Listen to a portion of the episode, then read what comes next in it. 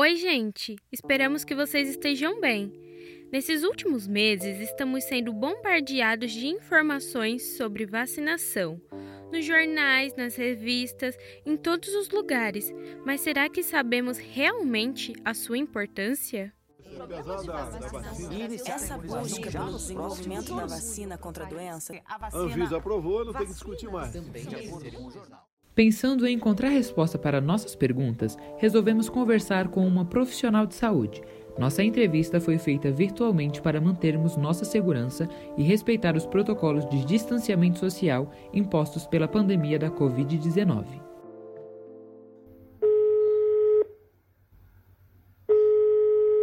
Boa noite, eu sou Isabela Silva Santos, sou auxiliar e técnica de enfermagem uh, e trabalho atualmente na área da saúde, combatendo de frente a, a Covid. Bom, é, a gente tem algumas perguntas para fazer para você sobre vacinação e a gente já vai começar perguntando uma pergunta aí que vem sendo muito pautada ultimamente, é, que a gente está ouvindo o tempo todo aí em todos os meios de comunicação, que é falando sobre a importância da vacina e a gente quer saber por que a vacinação é tão importante.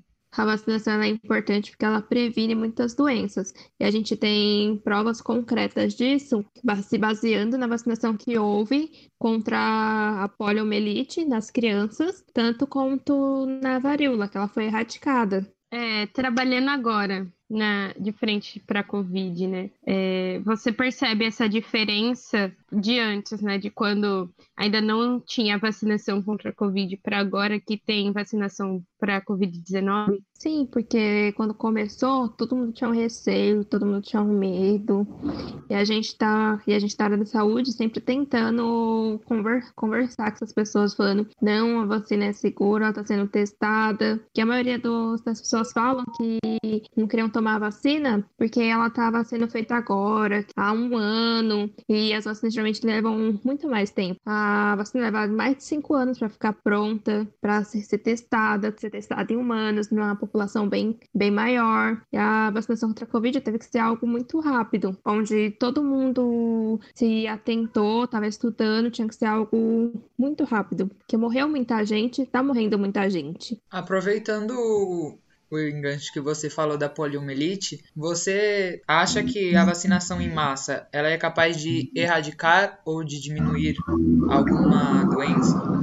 Sim, temos a varíola como exemplo. Foi uma doença erradicada, que a varíola foi erradicada mundialmente. Mas para isso que aconteça com outras doenças, a gente tem que fazer isso de novo, tem que ser algo global, assim como está sendo a vacinação contra a Covid-19, onde várias, vários países estão fazendo, é, estão fazendo uma vacina, dando para sua população e distribuindo ela mundialmente. Só assim a gente consegue erradicar outra doença. A imunização é feita pelo chamado efeito rebanho. Esse processo consiste em imunizar o máximo de pessoas de um local para diminuir a circulação de um vírus e evitar que as pessoas que ainda não puderam ser vacinadas contraiam a doença. Nossa, nunca parei para pensar em todos esses aspectos. Há alguns anos atrás, grupos anti-vacinas começaram a retomar forças no mundo, espalhando mentiras e falsas reações provocadas pelas vacinas. Ué, por que as pessoas não vão querer tomar vacina já que é algo tão importante? Com essa dúvida em mente, fomos pesquisar e encontramos um vídeo no YouTube do canal Casa do Saber, onde a doutora Natália Pasternak explica sobre o aumento de força deste movimento. Natália Pasternak Tachner é uma bióloga, PhD com pós-doutorado pela USP e também diretora-presidente do Instituto Questão de Ciência, o IQC. Sempre houve pessoas que questionaram a validade, a eficácia e a segurança das vacinas. Isso não é novidade. A novidade é que 20 anos atrás, um médico chamado Andrew Wakefield, na Inglaterra, deu início a um movimento que se espalhou pelo mundo e que se chama Movimento Anti-Vacinas. E esse movimento tomou um corpo tamanho que hoje a gente está sofrendo com doenças infecciosas como sarampo, que eram muito mais bem controladas no passado, estavam quase erradicadas. Como foi que essa história começou? Esse médico, em 98, na Inglaterra, publicou um trabalho num periódico muito famoso e muito confiado chamado The Lancet, falando que vacinas podiam causar autismo em crianças pequenas. Isso gerou um medo na população que tomou conta no momento da Inglaterra e depois se espalhou pelo mundo. Tem vários problemas nessa história. Primeiro, o paper era uma fraude. Não é que ele era mal feito, não é que tinha problemas no trabalho, era uma fraude. O paper foi fabricado, os dados eram falsos. Andrew Wakefield recebeu dinheiro de um escritório de advocacia um ano antes de escrever esse trabalho. Ele foi pago porque o escritório de advocacia pretendia, embasado no trabalho publicado, processar os fabricantes da vacina tríplice viral, que protege contra rubéola, cachumba e sarampo, e ganhar muito dinheiro. Então, toda essa história, desde o começo, foi uma história criminosa. Não tem nada de ciência nisso. Não tem nada de dados científicos certos ou errados. Foram dados forjados. Mas, infelizmente, derrubar uma história é muito mais difícil depois que ela já tomou corpo e já foi publicada pela mídia do mundo inteiro do que contar uma mentira, que foi o que aconteceu. A mentira é sempre mais fácil, eu não preciso justificar. Eu só jogo e vejo o que, que vai acontecer. E no caso das vacinas, o que aconteceu foi um desastre de saúde pública mundial. Mesmo depois de ser comprovado que o estudo foi uma fraude, ainda hoje são espalhadas mentiras sobre as vacinas, tais como. Antes de 1940 não existia autismo. Foi depois das vacinas que os casos de autismo começaram a aparecer. As doenças evitáveis por vacina estão quase erradicadas no meu país, então não tem motivo para me vacinar. Apesar de narrada por nossos amigos Felipe Araruna e Manuela da Rocha, estas são frases reais ditas por pessoas do movimento anti-vacina. Mesmo as contaminações se tornando raras em alguns países, o vírus continua a circular em algumas regiões.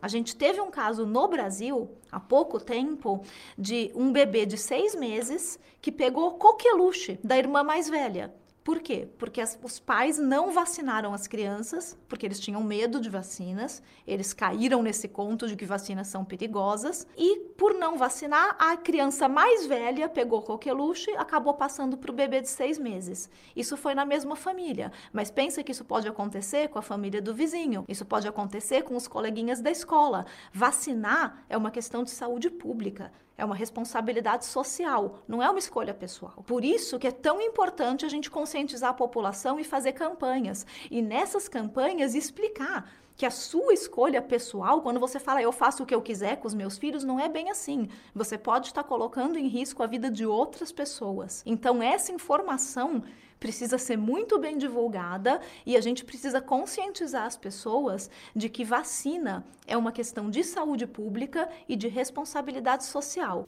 Esse é outro trecho da fala da doutora Natália Pasternak, retirado de um vídeo do canal Casa do Saber no YouTube. Como estamos cada vez mais interligados, atravessar as barreiras geográficas se tornam mais fáceis. Assim, o vírus pode contaminar quem não está protegido em outros locais. Por isso, é importante procurar saber de onde estão vindo as informações que recebemos, confirmarmos se são verdadeiras ou se são as famosas fake news, que infelizmente estão bem presentes no nosso dia a dia.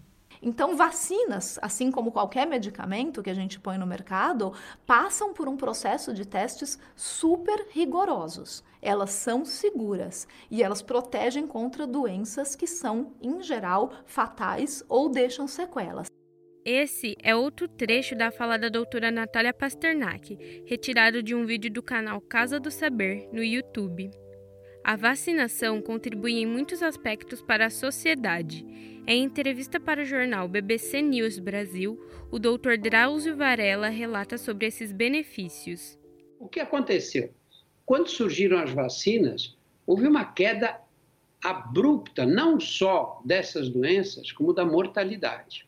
Mortalidade infantil caiu muito. Mortalidade infantil no Brasil, lá pelos anos 50, chegava mais, a mais de 100 mulheres, 100 crianças mortas para cada mil habitantes, praticamente 10% é, dessa mortalidade infantil, da, da, das crianças morriam até nos primeiros cinco anos de vida por causa dessas complicações. As vacinas foram o maior avanço da história da medicina. Quando a gente analisa o, o que aconteceu com a expectativa de vida no século passado, qual foi? As vacinas foram o maior avanço da medicina no século XX. Por quê?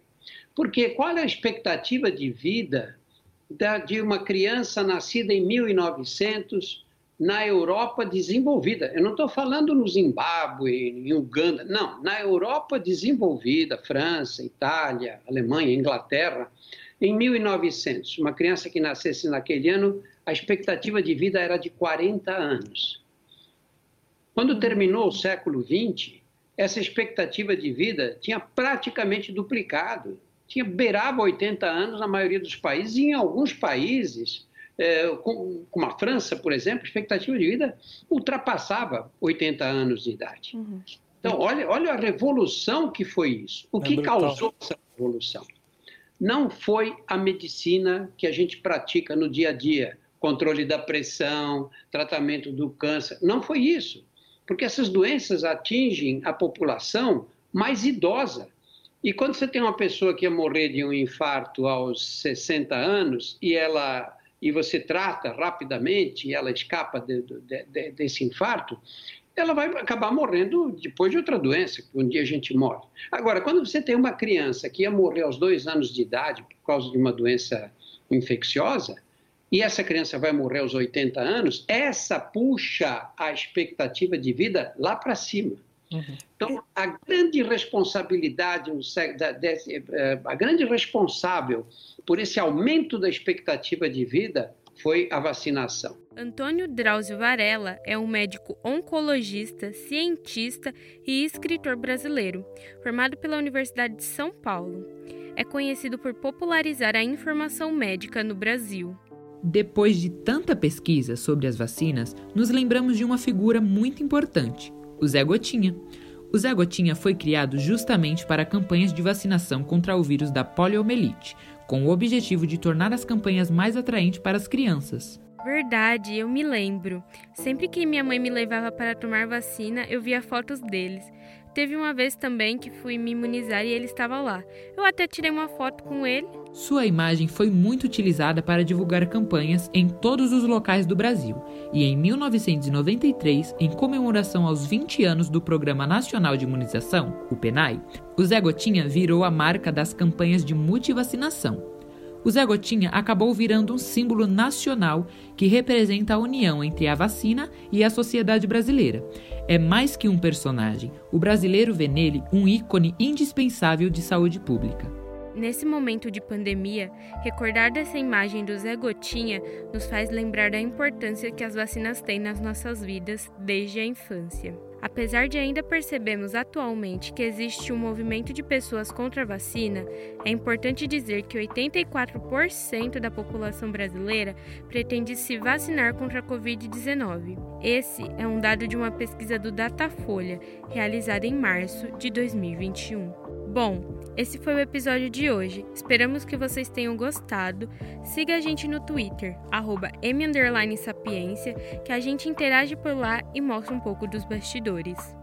Meu nome é Eduarda Silva. E meu nome é Samuel Lins. E esse foi o Momento Sapiência, uma produção orientada por Marcelo Esgrilli e realizada por estudantes do Instituto Federal de São Paulo, campus São Miguel Paulista.